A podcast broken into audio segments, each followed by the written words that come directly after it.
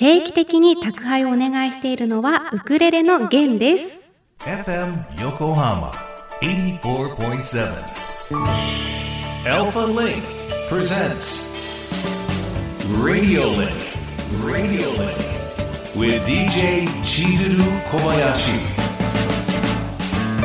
まあ私でなく主人なんですけどねもう家の中で群を抜いてそれがね定期的に届きます。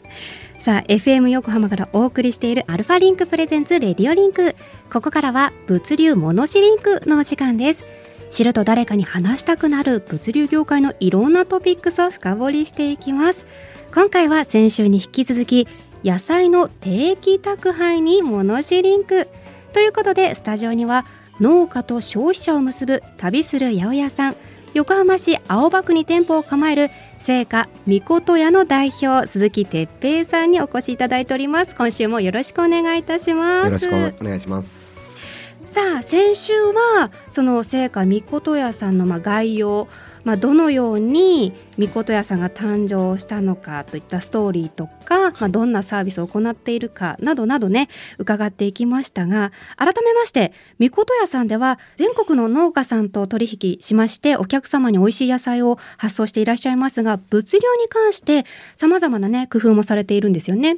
そうですね。あのなるべくこう、まあコストやエネルギー削減ということもあって、まあ一つの農家さんがあの一つ二つの野菜を送るというよりは、そのまあ一箱の中にあのきちっと満満帆にこう、うんうんうんギュッとこう詰まるように、えーしてもらうとか、それはあの心がけてますね。なるほどその空間を最大限に生かすっていうところですよね。はい。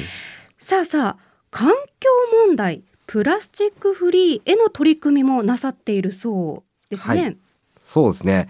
あのやっぱりこう野菜をこう送るっていうのは、あのどうしてもプラスチックの OPP って言われるこう袋があるんですけど透明の袋あるじゃないですか、あれにやっぱりこう野菜を入れるっていうのがあのもういとにかく一般的というか宅配にはもう欠かせないアイテム、まあ、僕らもその昔まではそういうふうにやってたんですけどやっぱりそのやっぱあれってシングルユースでやっぱこうやっぱすぐゴミになってしまうっていうところもあって、まあ、できる限りこうえー、とそういう袋を使わずに、まあ、新聞紙に入れたりとか、まあ、お店だとあのオーガニックコットンのこうさらしみたいなおくるみっていうのを使って、おくるみ？はいうんうんうんうんまあ、要は野菜ってそのやっぱ乾燥に弱いので乾燥を防ぐためにこう湿らしたそのおくるみで包んであげるとかなるべくこうプラスチックのものを使わないかつ、えー、とゴミにならないっていうことを心がけて鮮度保持を保ってるっていうか鮮度保持に心がけてるっていう形ですかね。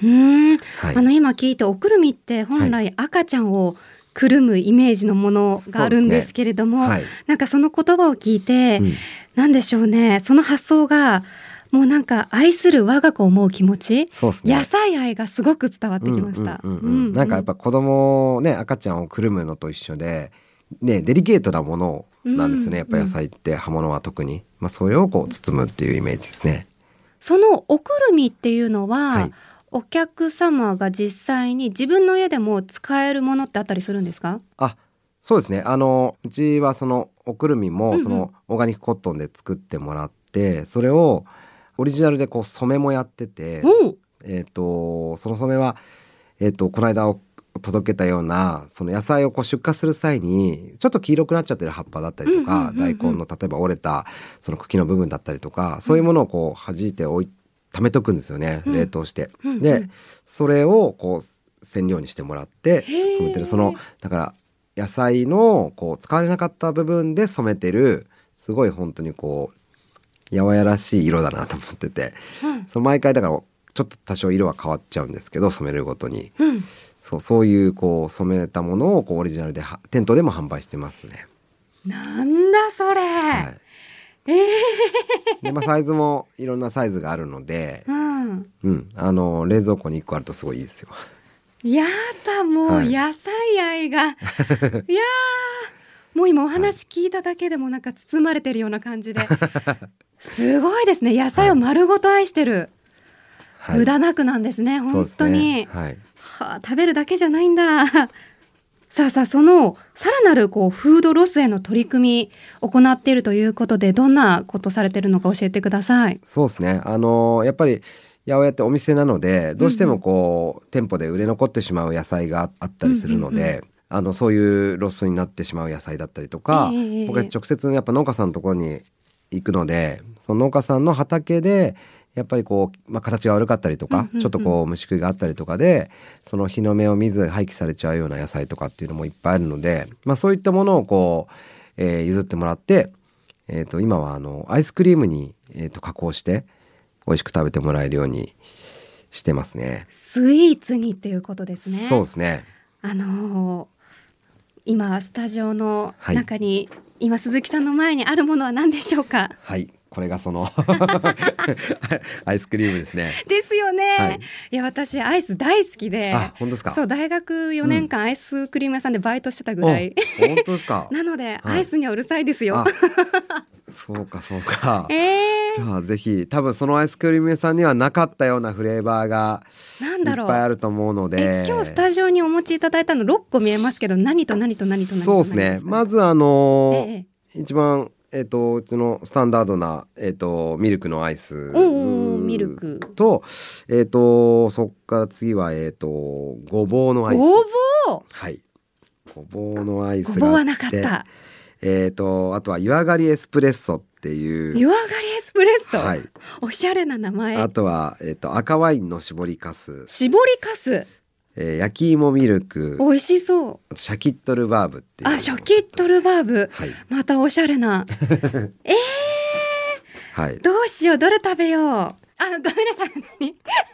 天の声から誰も食べさせるなんてまだ言ってないみたいなこと言われたんですけど食べさせてください。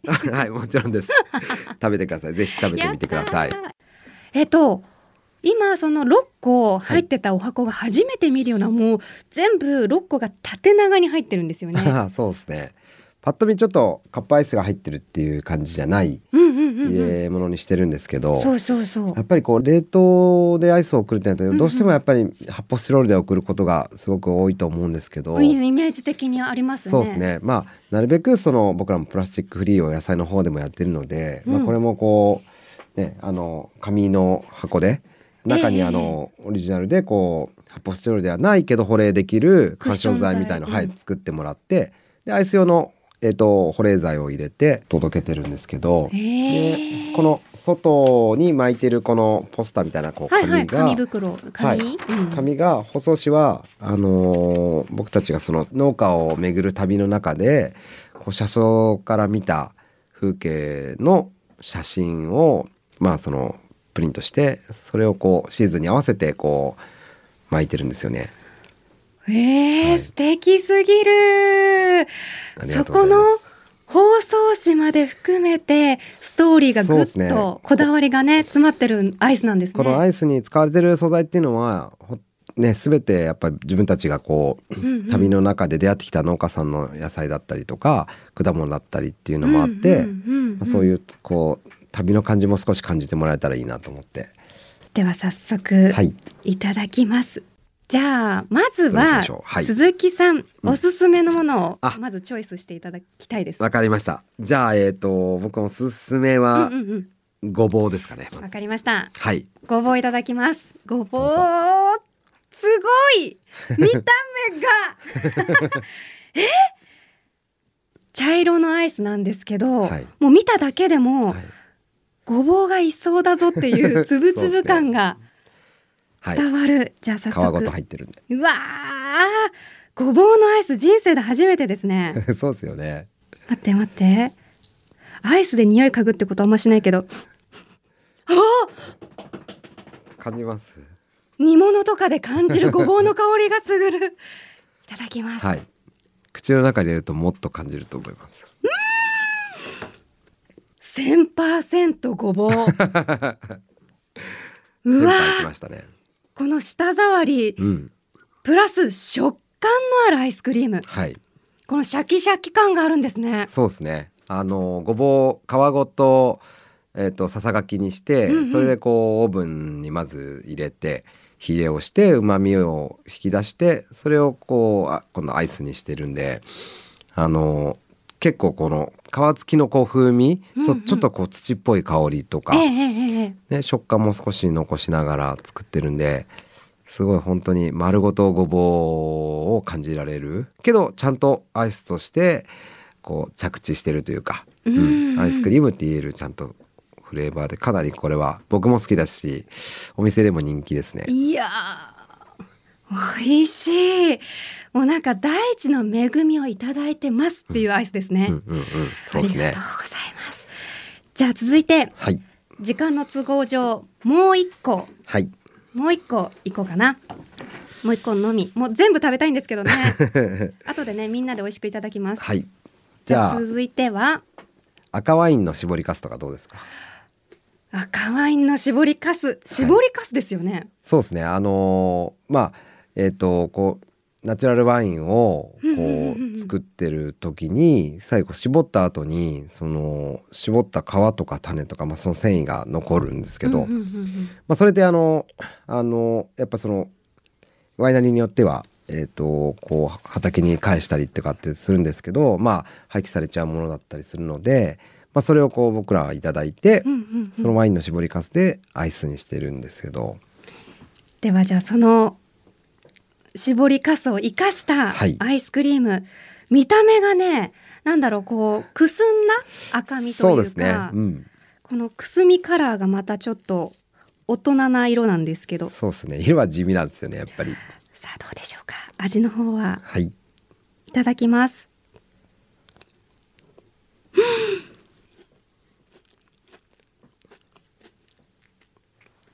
おいしい。あよかったぶどうのうん。香りと、はい。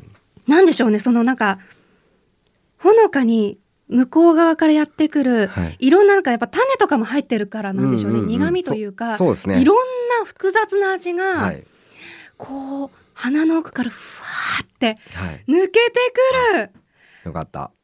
ちょっとこうそのワインそのものにはないでは感じられないけど、そうそうそうそう、うんなんかこう独特のこう風味がやっぱりあるんですよね。ありますね。そうなんですよ。なんか身だけじゃない皮、種、うん。本当に食材すべての栄養が詰まってる、はい。なんか力が湧いてくるような味。それこそ絞りかす。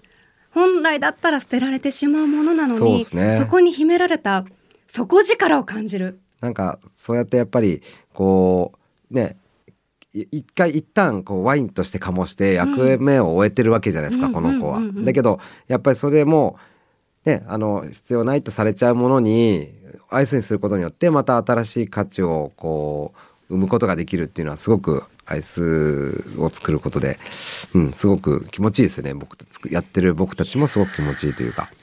うん、え試食タイム終了？もっと食べたいし お話も聞きたい。いやなんか今お話聞いてて思ったんですけど、はい。やっぱり野菜を作っている人、はい。ストーリーを知っているからこそ、はい。やっぱ鈴木さんがこう最大限無駄なく食べたい思いが、うん。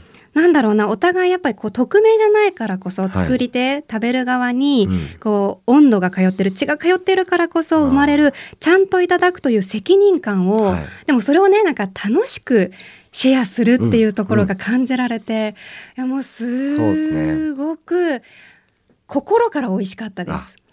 嬉しいです。やっぱりこうフードロスってちょっとこう頭でっかちなイメージがあるじゃないですか、こうちょっと小難しいというか、ええええええだからこそそのアイスクリームってすごくポップな存在なんでまあ美味しくしかもちょっとこう楽しく食べてもらって、まあ少しでもそういうことを考えるきっかけになってくれたらいいなと思いますね。うんうんまさにそしたらお子様からお年寄りまでねね幅広く楽しめますよね。そうですね。さあ、まあ、農家さんと消費者をこうつなぐために今後もね、野菜の配送はね欠かせませんけれどもそうした物流の問題については鈴木さんどのようなお考えをお持ちですか、うん、そうですね。まあ僕たちってその物流なくしては成り立たない、うん。えっ、と仕事をしてますのえで、えそうですね。そうです。ねまあそもそもやっぱりでもやっぱりその輸送するってことはそのエネルギーもコストも当然かかるってことをええ。ちゃんとみんなで理解した上で、そうだからこそそれをこう無駄にせずに、まあ、可能な限りこうエネルギーに対して配慮することがまあ大切だなとは思ってますねう。んうんうん。まあい野菜もね配送も人の手がかかっていることをね忘れず、無駄なく大切に活ね。用したいですね。はい。さあこの先みこと屋さんはどんなお店にしていきたいなっていう思いがありますかね何か。そうそうですね。うんうんまああのー本当にこれといって大きな野望みたいなのは特にないんですけど、ええええええ。やっぱり常にこう自分たちがこうワクワクできるようなお店作りとか、うんうんうんうん。あのーそういう会社でやりたいなと思っててまああとはその自分たちだけじゃなくてそのお客さんだったりとかそのまあ持っていた野菜を届けてくれる農家さんにとってもこう同じでやっぱりみこと屋に行けば行ったり、まあ、みこと屋に野菜を送ればなんか面白いことがあるんじゃないかってこう、うんうん。ワクワクしてもらえるような、まあ、そういうお店でありたいですね。うんうんうん。はいね、これからもね、そのワクワクのシェアをどうぞよろしくお願いします。はい、よろしくお願いします。はい。まあね、2週にわたっていろいろお話伺っていきましたけれども、はい、本当にこう、食べることって、体を作ってくれて、すべての原動力はい、じゃないですそうかで。すねお。話2週渡ってこう聞いてて、その食べることに対して、ちゃんとこう向き合うと、よりなんか人生が豊かになることがたくさん、あるんだなっていうことをすごい鈴木さんから教えてもらって何をどこでどうやって食べるかうん、そのこう広がる世界を私もね子供たちとうん。今後もなんか一緒に楽しんでいきたいなと思いました、最高ですね。ありがとうございます、では最後にリスナーさんに何か一言メッセージお願いします。そうですね。あのぜひ一度あの横浜市青葉区にあるあのみことやハウスっていう名前でお店をやってるので、まあそちらに遊びに来ていただいたら野菜もアイスもありますし、あとはそのまあいろんな皆さんにこうワクワクしてもらえるようなあの仕掛けがいっぱいあるお店なので、あのぜひよかったら遊びに来てください。私もちょっと今日ラジオの後行こうかなぜひ 日曜日もやってますもんねやってます。はい。わかりましたというわけで鈴木さんまたぜひね貴重なお話聞かせてください今回はどうもありがとうございましたありがとうございました。今日の物流モノシリンクは野菜の定期宅配をお届けしました。